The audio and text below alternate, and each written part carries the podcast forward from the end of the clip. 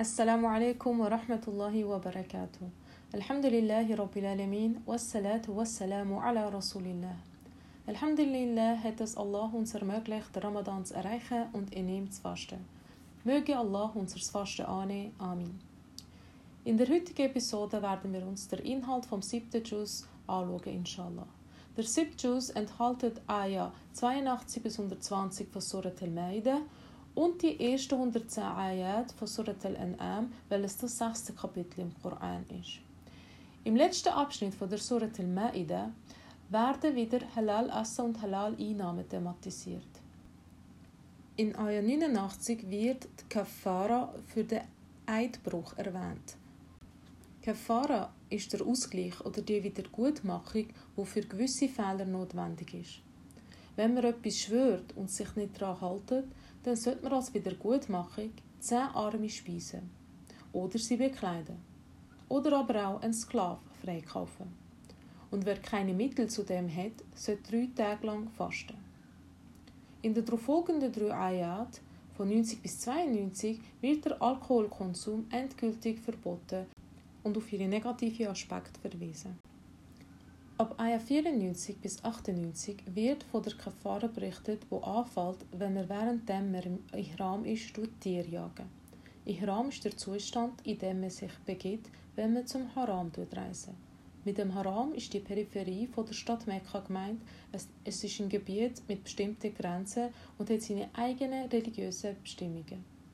Und zwar ist die Kafara fürs Jagen im Ihram, dass man ein äquivalentes Tier schlachten und an die Arme verteilen. Oder dass man durch zwei Personen speisen. Oder aber auch, dass man einen Tag fasten. Im Ayah 96 wird außerdem erwähnt, dass man auch im Ihram kann Fisch fangen und essen Zwischen Ayah 106 und 108 wird das Testamentsverfahren thematisiert und empfohlen, bei der Verfassung vom Testament zwei Züge dabei zu haben.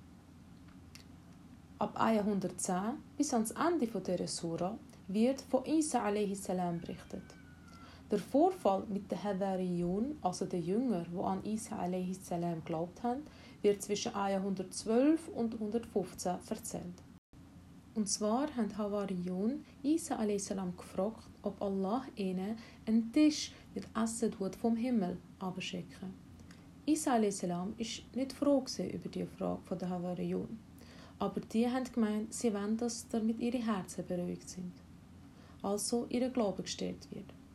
Daraufhin tut Isa a.s. Allah um einen Tisch bitten, wo mit Speise gedeckt ist. Und Allah tut sein Bittgebet annehmen und den Tisch schicken. Aber Allah tut sie dann auch warnen, dass wenn sie danach noch ungläubig werden, eine harte Strafe auf sie wartet. In den letzten paar Ayat von 116 bis 120 tut Allah Isa a.s. fragen, ob er den Menschen gesagt hat, sie sollen ihn und seine Mutter als Gottheit nebst Allah verehren. Isa a.s. tut antworten, wie könnte ich etwas behaupten, wo nicht stimmt? Und hat ich so etwas gesagt, dann wüsstest du's. Nichts habe ich ihnen gesagt, außer das, was du mir verkündet hast.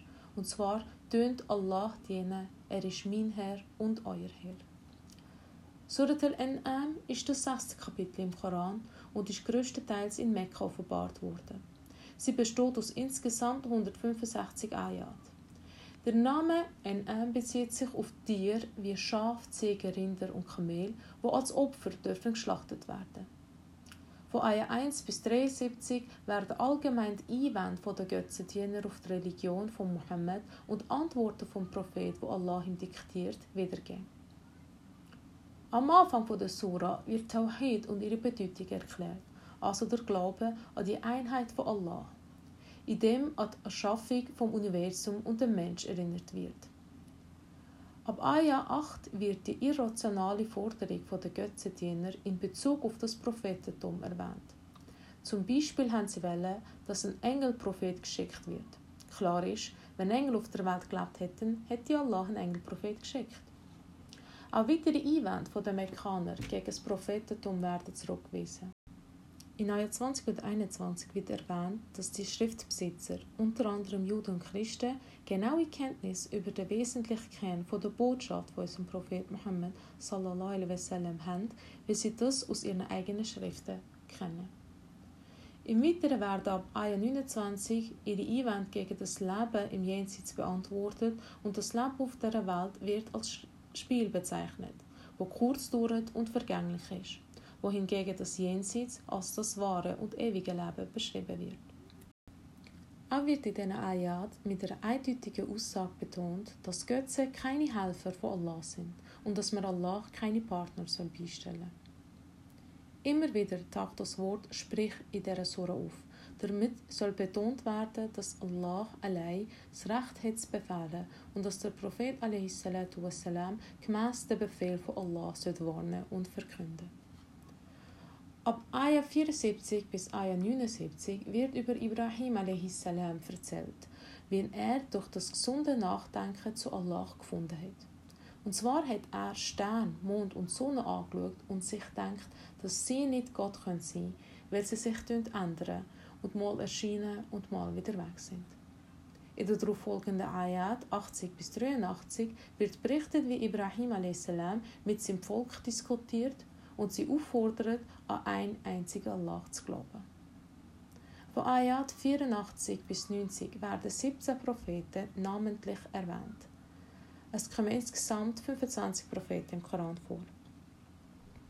In Ayah 91 und 92 wird Mekka die Mutter der Städte genannt und mitteilt, dass der Koran als Bestätigung der früheren Bücher in ihr offenbart worden ist.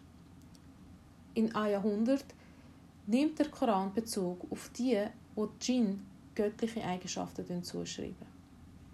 Die letzte Ayat vom siebten Juz berichten über die, wo behaupten, Allah hätte Kinder oder Partner. Und Allah betont klar seine Einzigkeit.